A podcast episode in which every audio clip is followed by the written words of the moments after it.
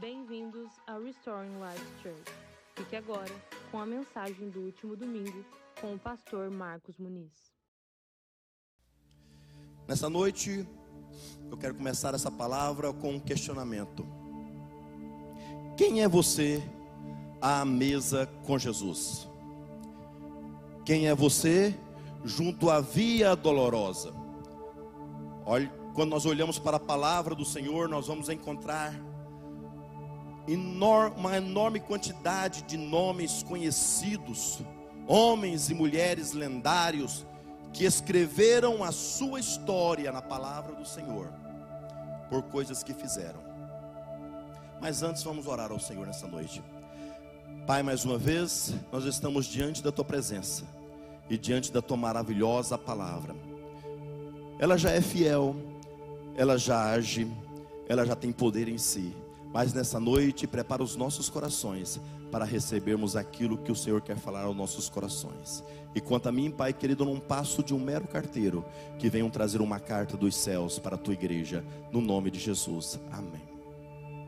Queridos irmãos, como eu estava falando, quando nós folheamos a palavra do Senhor, nós vamos encontrar um número enorme de personagens que escreveram o seu nome da história da humanidade, na história da palavra de Deus, pelos feitos que fizeram. Homens dos quais nós passamos tempos e tempos estudando, aprendendo o que motivou esses homens a realizar o que eles realizaram, o que motivou esses homens a fazer o que eles fizeram, o que levou Abraão a sacrificar o seu filho, o que, Abra... o que levou Jacó a fugir do seu irmão, o que levou Josué a derrubar uma, muralha pelo poder de Deus, o que levou os discípulos a serem seguidores de Jesus. Nós olhamos e vemos uma gama enorme de personagens, e quando olhamos para o evento da crucificação, ali nós vemos ainda um número ainda muito grande de pessoas também que são coadjuvantes nesse maior evento da história da humanidade. Digo maior porque esse evento mudou a minha vida. Esse evento mudou a sua vida. Nesse evento você vai ver um Pedro que nega. Nesse evento você vai encontrar um Judas que trai. Nesse evento você vai ver um José de Arimateia lutando por um corpo sem vida. Que palavra que isso nos dá. Nesse evento você vai ver algumas mulheres que acompanham Jesus na crucificação e as mesmas estão no domingo de manhã olhando o anjo falar, porque procurais entre os mortos o doador da vida não está aqui, mas ressuscitou. Mas nesse evento nós encontramos um personagem que tem muitos a nos ensinar e que rara vezes nós vemos ser pregado sobre a vida dele.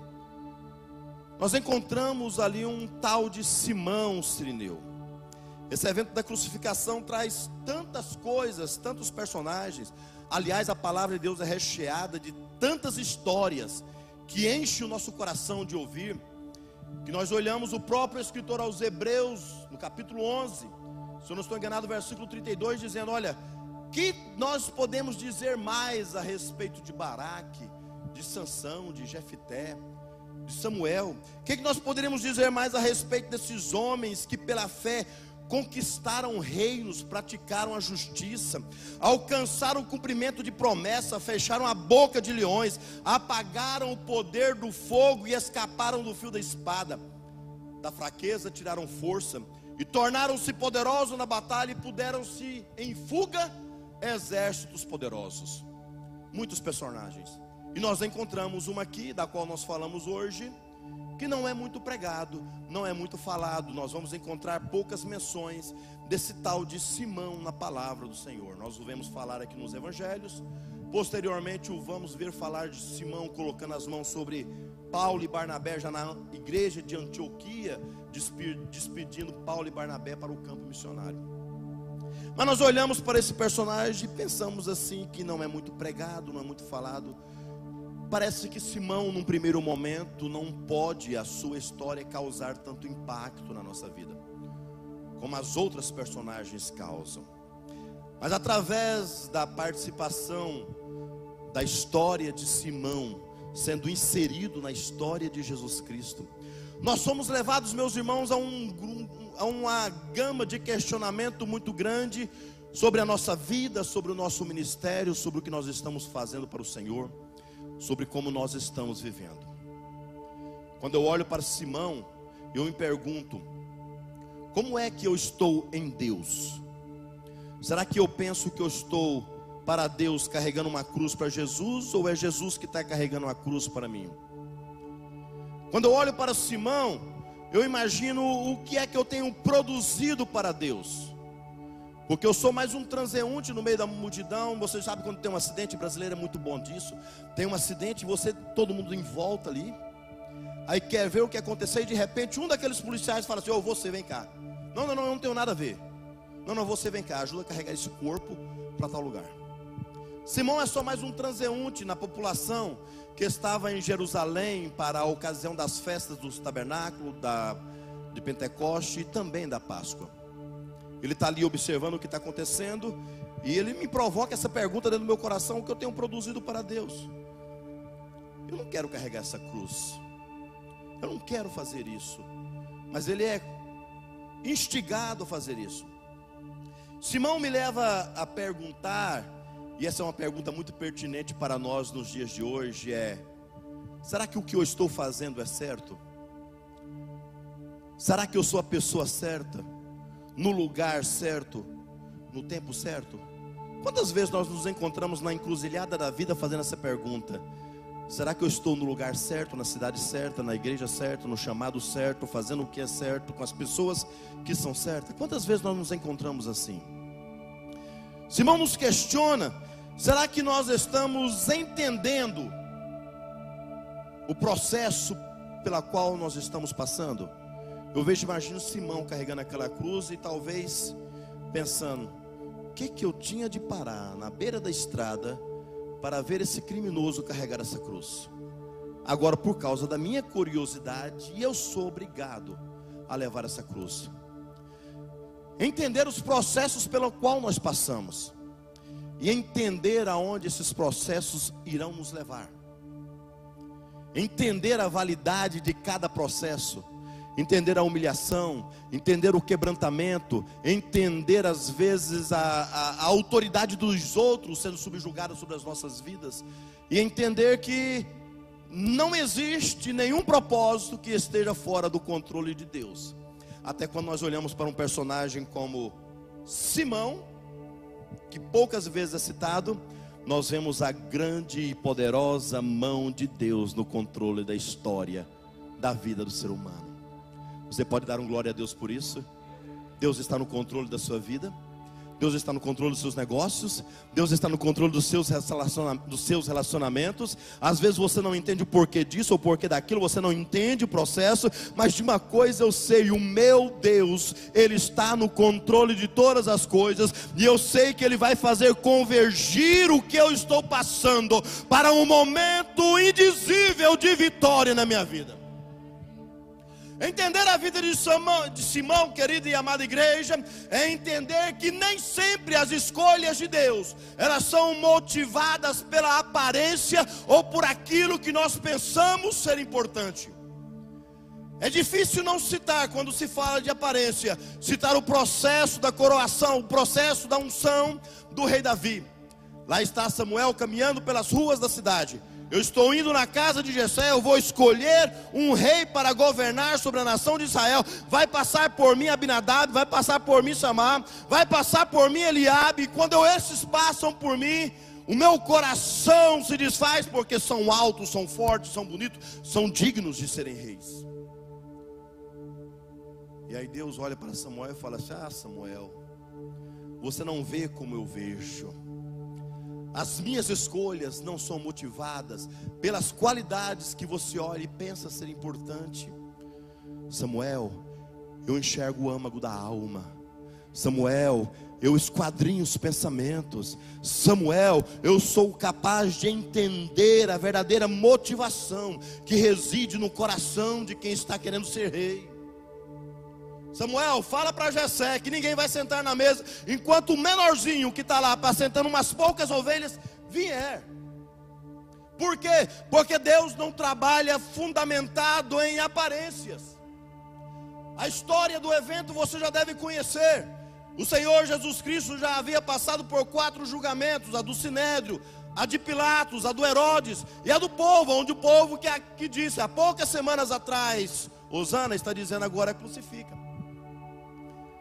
Jesus Cristo está carregando uma pesada cruz pelas ruas de Jerusalém, pelos becos de Jerusalém. Ele já foi açoitado, já colocaram sobre a sua cabeça uma coroa de espinho, confrontaram, criticaram, vilipendiaram a pessoa do nosso Senhor Jesus Cristo. Tem uns poucos discípulos que restaram, entre eles João, e as mulheres estão seguindo de longe com corações despedaçados, destruídos, vendo o seu Salvador carregando aquela pesada cruz. E a história nos revela que num dado momento, num desses becos de Jerusalém, o peso daquela cruz, e eu acredito e tenho convicção disso, que não era o peso físico de um lenho verde ainda, não era o peso físico de um madeiro somente, era o peso do meu pecado. Ai, como pesava! Era o peso do seu pecado, e ah, como pesa! Era o peso do pecado de milhões e bilhões de pessoas que já existiram, que existe e que ainda vai existir. Num dado momento ele não aguenta e sucumbe diante daquele peso e cai. Ele cai diante daquele peso.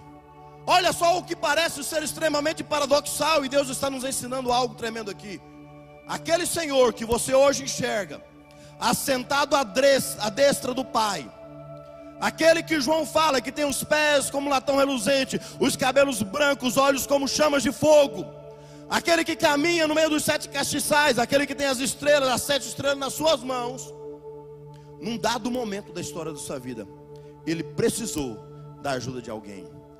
Quem é você para pensar que não precisa da ajuda dos outros? Quem somos nós que às vezes pensamos que podemos carregar a nossa cruz sozinho? A palavra do Senhor ela é muito clara, ela é muito explícita quando ela diz: levai as cargas uns dos outros, ajudai-vos mutuamente, estejam em comunhão nas dificuldades. O próprio Senhor nos ensina essa lição: que num dado momento da sua história, ele precisa da ajuda para carregar aquela cruz. E para Simão era só o peso do lenho, era só o peso do madeiro, mas para Jesus era o peso do lenho, era o peso do madeiro e o peso dos nossos pecados também. Lá está ele, no meio da multidão, um estrangeiro, constrangido pelos soldados romanos, a ajudar a Jesus a levar aquela cruz. Para Simão, Semelhante a nós também, quando nós entramos em lutas, em adversidades, quando nós trilhamos caminhos que não tri conseguimos trilhar, que não queremos trilhar, não faz sentido aquele processo. Não faz sentido ele ser escolhido. Afinal de contas, Simão se encontrava ali em Jerusalém por uma outra causa, diga-se de passagem, uma causa nobre. Ele se encontrava ali por uma outra situação. Mas nesse momento os soldados olham para ele e falam: Olha aqui, ô, vem cá, vem cá, curioso, ajude ele a levar a cruz. Talvez nós olhamos para Simão e Simão começa a, a questionar dentro dele: Por que eu? Por que, que não pode ser qualquer outro aí? Porque o próprio Deus, Ele não pode escolher uma pessoa mais capacitada para levar a cruz de Cristo. Tem que ser um oriundo de Cirene, ali no norte da África, de uma cidadezinha entre Cartago e Alexandria, uma cidade sem expressão, um homem de cor, um prosélito que estava naquela ocasião para passar a festa da Páscoa em Jerusalém. Eu fico imaginando quantas personagens não estavam naquele lugar e que poderiam ter o seu nome escrito na história por fazer parte desse maior evento da crucificação. Ele não poderia ter escolhido um sacerdote, afinal era aquele que faz a, a, a, a intermediação entre o homem e Deus na época da lei. Por que, que ele não escolhe um dos profetas? Ele escolhe um prosélito, porque justamente isso, as escolhas de Deus, elas não são motivadas por aparência elas não são motivadas por aquilo que nós queremos fazer, com que os outros enxerguem em nós. As escolhas de Deus, elas são fundamentadas naquilo que Ele quer, na sua soberana vontade. E quando eu olho para a soberana vontade de Deus, eu vejo que Deus escolhe o impossível, Ele escolhe o imponderável, Ele escolhe o impensável, Ele escolhe aquilo que a razão não consegue entender, para trazer uma grande confusão na cabeça dos homens, para explicar a sua vontade aonde Ele quer chegar. Eu olho para Paulo escrevendo a sua primeira carta aos Coríntios, no capítulo 1, 27 e 29, e olha só o que, que o próprio Deus, na boca de Paulo, está falando. Deus escolheu as coisas loucas do mundo para envergonhar os sábios, e escolheu as coisas fracas do mundo para envergonhar as fortes. E Deus escolheu as coisas mais humildes do mundo, e as desprezadas, e aquelas que não são, para reduzir a nada as que são, a fim de que ninguém se vanglorie na presença de Deus. Deus resolveu escolher os improváveis. Porque o Senhor é pastor dessa igreja? Porque eu não sabia, porque eu deveria, porque eu era o improvável. Porque a Ana está cantando louvor, porque ela é improvável. Porque os outros estão trabalhando, fazendo a obra de Deus, porque é improvável. Deus não escolhe os capacitados, Deus não escolhe aqueles que têm uma, um senso de consciência coletiva, Deus não escolhe aqueles que têm um aprimoramento da técnica, Deus escolhe aqueles que não podem realmente fazer nada, para fazerem deles grandes homens, grandes mulheres, no exercício da sua obra. E tudo por causa de uma coisa. Pastor, o senhor pregou bem hoje. Ah, foi graças à minha capacidade oratória, à minha intelectualidade. Então não foi o senhor. Ah, o senhor profetizou hoje. A pessoa foi professor. A Ana cantou bem. Ah, foi graças às aulas de música dela. O propósito de Deus escolher as coisas loucas, as impensáveis, as imponderáveis, provavelmente as impossíveis de acontecer, é tudo por causa disso aqui, ó, para que ninguém se vanglorie na presença de Deus. A glória dele, a glória para ele, toda a glória é dele. Esse que vos fala não é nada. Se ele fechar a torneirinha de oxigênio do Marcos que tem lá no céu, puf, somente cai. E aí está lá um gol fundo para mandar o corpinho para o Brasil. Nós não somos nada. Por isso que as escolhas de Deus, elas não são fundamentadas em aparência. Elas não são fundamentadas em capacidade humana. Elas não são fundamentadas em mérito, é tudo para que a glória seja dele. Eu escolhi as coisas loucas desse mundo, eu escolhi as que não são para são, para que a glória fosse minha, diz o Senhor. E ele olha para Simão, é justamente esse que eu quero. Simão está pensando, é uma simples coincidência pelo fato de eu ser mais um transeunte no meio dessa multidão. Não, não é coincidência, é providência de Deus, porque Simão vai se banhar no sangue do Cordeiro, aquilo que você testemunha pela fé. Simão foi testemunha ocular do Cordeiro morto desde a fundação do mundo para nos limpar dos pecados. Ele viveu, testemunha ocular constrangeram um certo Simão. Ao contrário de um outro Simão, Simão Pedro, que disse: Senhor, eu vou estar contigo nas prisões, se for preciso morrer, eu morro contigo, se for preciso ir na cruz, eu vou. Mas na hora H não foi. Nos faz lembrar daqueles que falam que vão e não vão. E aquele que não prometeu nada, estava lá e fez. Você não vai olhar para as páginas sagradas e vai encontrar qualquer promessa de Simão, prosélito do judaísmo, estando para a Páscoa em Jerusalém. Nenhuma. Mas justamente aquele que disse que não falou, aquele que não falou nada, foi aquele que colocou os seus ombros debaixo da pesada cruz do nosso Senhor Jesus e ajudou carregar.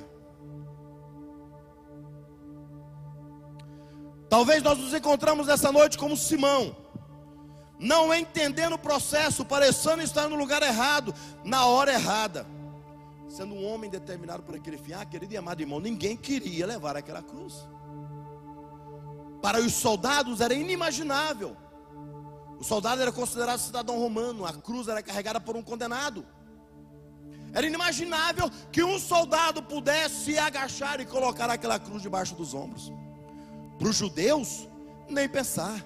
Era a ocasião da Páscoa, Eles estavam se mantendo puros para o que iria acontecer no templo pouco tempo depois. Eles estavam se mantendo puros, farisaicamente falando, sem saber de todo o processo, de todo o contexto espiritual que estava acontecendo. E Deus olha do céu e fala: Simão, é você mesmo. É você mesmo. Você sabe por quê, Simão? Eu sei por que você veio a Jerusalém. Eu sei do ritual que vai acontecer lá no, no, no altar dentro do templo. Mas eu quero te apresentar uma outra história, Simão. Eu quero te apresentar um outro cordeiro, Simão. Querido e amado irmão, todo homem, ao longo da história da sua vida, ele necessariamente vai ter que ter um encontro com o Senhor Jesus Cristo. E se posso lhe dar um conselho, tenha esse encontro enquanto ele é o nosso advogado fiel, que está sentado à destra de Deus. João escrevendo a sua primeira diz: Olha, filhinhos, não erreis, filhinhos, não pequeis, mas se vocês pecarem, vocês têm um advogado, Jesus Cristo justo, assentado à destra de Deus, que está intercedendo por você. Tenha um encontro com Jesus Cristo enquanto ele vai ser o seu advogado, porque vai ser um dia que se você não se encontrar enquanto ele é advogado, você vai se encontrar com ele em um tribunal de trono branco. E aquele dia vai ser tão terrível que diz a palavra do céu que a terra e a lua não vai ousar comparecer diante desse evento. Imagina você, vai lembrar o pastor Paul Washer falando. Você que não aceitou Jesus Cristo quando ele é advogado, caminhando na direção do trono branco e de lá vindo correndo a terra e vindo correndo o sol, porque não ousa estar presente nesse evento. Em algum momento da história da sua vida você vai ter um encontro com Jesus. Aproveite para encontrar agora, enquanto Ele ainda é o nosso advogado.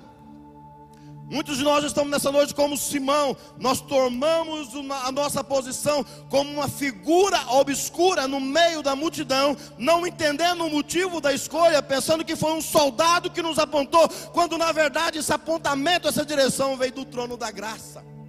Foi o Senhor quem lhe escolheu. Foi Jesus quem lhe escolheu, foi Deus quem lhe escolheu para passar o processo que você está passando, foi Deus quem lhe escolheu para carregar a cruz que você está carregando. Então não jogue a cruz de lado, não abandone ela, porque o evangelho, o verdadeiro cristianismo, ele demanda carregar uma cruz. Não obstante, queridos e amados irmãos, de que muitas mensagens que nós estamos ouvindo nos dias de hoje vai contrariar este princípio. O evangelho antropocêntrico que temos visto ser pregado, ele não demanda uma cruz, demanda da morte de uma cruz que morreu para nos dar melhores condições de vida nessa vida. Enquanto que o evangelho verdadeiro demanda da morte de uma cruz, de uma ressurreição, não somente para essa vida, mas para uma vida que está determinada no porvir, que está determinada na eternidade. E esse cristianismo verdadeiro demanda que nós temos que carregar a nossa cruz. E quantas vezes nós estamos questionando, porque essa cruz é pesada, Senhor? Porque essa cruz é desse tamanho? Porque essa cruz tem esse formato? Simão, querido e amado irmão, ele não obstante de começar a sentir o peso da cruz, ele começa também há uma interação poderosa naquela atitude carregando Simão vai deixar marcas dele naquela cruz. Mas em compensação, ele vai carregar na sua vida marcas daquela cruz na sua vida. Eu olho para Simão, que não entende o processo, e parece que vejo agora o Simão Pedro, que negou Jesus Cristo, depois de receber o batismo com o Espírito Santo, depois de pregar para três mil almas, escrevendo a sua carta, dizendo assim: Alegrai-vos, alegrai-vos Alegrai-vos na medida em que sois coparticipantes do sofrimento de Cristo. Simão, eu não estou entendendo. É Simão perguntando para Simão: Eu não estou entendendo porque que eu estou carregando essa cruz. E Simão Pedro, depois de ser cheio do Espírito Santo, dizendo: Olha, alegrai-vos na medida em que você é coparticipante desse sofrimento. E Simão perguntando: Por quê? Porque também na revelação da sua glória vocês também se alegrarão e se exultarão. Em outras palavras, você está comigo no Calvário, você está parecendo o que eu estou parecendo, está sofrendo o que eu estou sofrendo, está carregando a minha cruz. Mas Simão, saiba de uma coisa: naquele dia glorioso, no dia do arrebatamento, você vai estar comigo à direita, tendo direito a todas as prerrogativas que eu conquistei quando eu carreguei esta cruz. Não abandone a sua cruz. Não abandone a sua cruz, não importa o quão pesada ela seja, não importa o formato dela, não importa o quanto as pessoas estão criticando, dizendo, não vale a pena carregar isso e mais, deixa para lá. Não vale a pena mais esse casamento, deixa para lá. Não vale a pena mais esse filho, deixa para lá. Não vale a pena mais esse relacionamento, deixa para lá. Não vale a pena mais esse trabalho, deixa para lá. Não vale a pena mais esse, esse chamado, esse ministério, deixa para lá. Deixa eu te falar uma coisa: não abandone a sua cruz, porque vai chegar um momento em que Deus vai transformar essa cruz em um peso excelente de glória. Vai chegar um momento que Ele vai transformar essa cruz em uma coroa de glória. Vai chegar que vai chegar um momento que Ele vai transformar esses momentos momentos de luz, nenhuma eternidade de glória. Mas não abandone a sua cruz. Simão questionando: Eu vim aqui por causa de outra coisa, não era por causa disso. Flávio Joséfo narra a história de Simão com muitas particularidades. Oriundo de Sirene, aonde seis séculos antes de Cristo, Ptolomeu, um dos generais, depois do Império Grego Macedônico, leva para aquela comunidade ali no norte da, da África um grupo de judeus, está disperso, não tem terra, leva para lá. E lá os judeus fazem judaizantes, e lá os judeus tornam prosélitos, entre eles, na cidade de Sirene, um chamado Simão. Simão, como um bom judeu, ele vai a Jerusalém. E ele vai para Jerusalém para participar das festas do tabernáculo, do Pentecoste. Ele vai ali para participar da festa da Páscoa. Só que quando ele chega em Jerusalém, eles estão matando o nosso Senhor Jesus Cristo. Ele é forçado a levar a sua cruz, e levando a sua cruz, talvez ele comece a questionar: por que eu? Eu vim aqui por causa de outra coisa.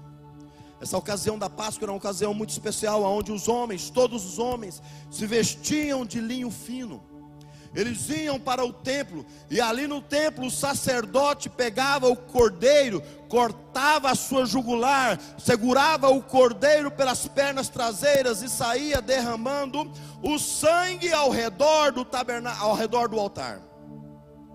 Depois, quando o sangue estava quase espargido, eles pegavam uma planta chamada isopo, que parecia uma esponja, e pegava aquela planta e molhava com o sangue do altar e começava a jogar naqueles que estavam vendo o sacrifício. O sonho de qualquer homem que estava presente naquele ritual era receber alguma gotícula de sangue no seu linho fino para poder voltar para casa, pegar aquela túnica branca e guardar como sinal de um grande troféu. Eu recebi uma gota do cordeiro que foi sacrificado naquele lugar. Mas Simão agora está sujo de sangue de um homem. Simão não pode entrar no templo, a sua túnica não está branca. Simão não pode entrar mais agora porque ele se envolveu em carregar a cruz de um condenado. Simão, olha, eu queria participar daquele ritual, e eu estou sendo obrigado a participar desse ritual aqui. Querido, eu quero te convidar nessa noite a esquecer o ritual da religiosidade que te motivou a estar aqui nessa noite para participar do verdadeiro ritual que transforma o teu caráter, que transforma a tua alma e que te leva a ser verdadeiramente filho de Deus. Nós não somos salvos por rituais, nós somos salvos por comunhão. Nós não somos salvos por liturgias religiosas, nós somos salvos por intimidade com o Cordeiro.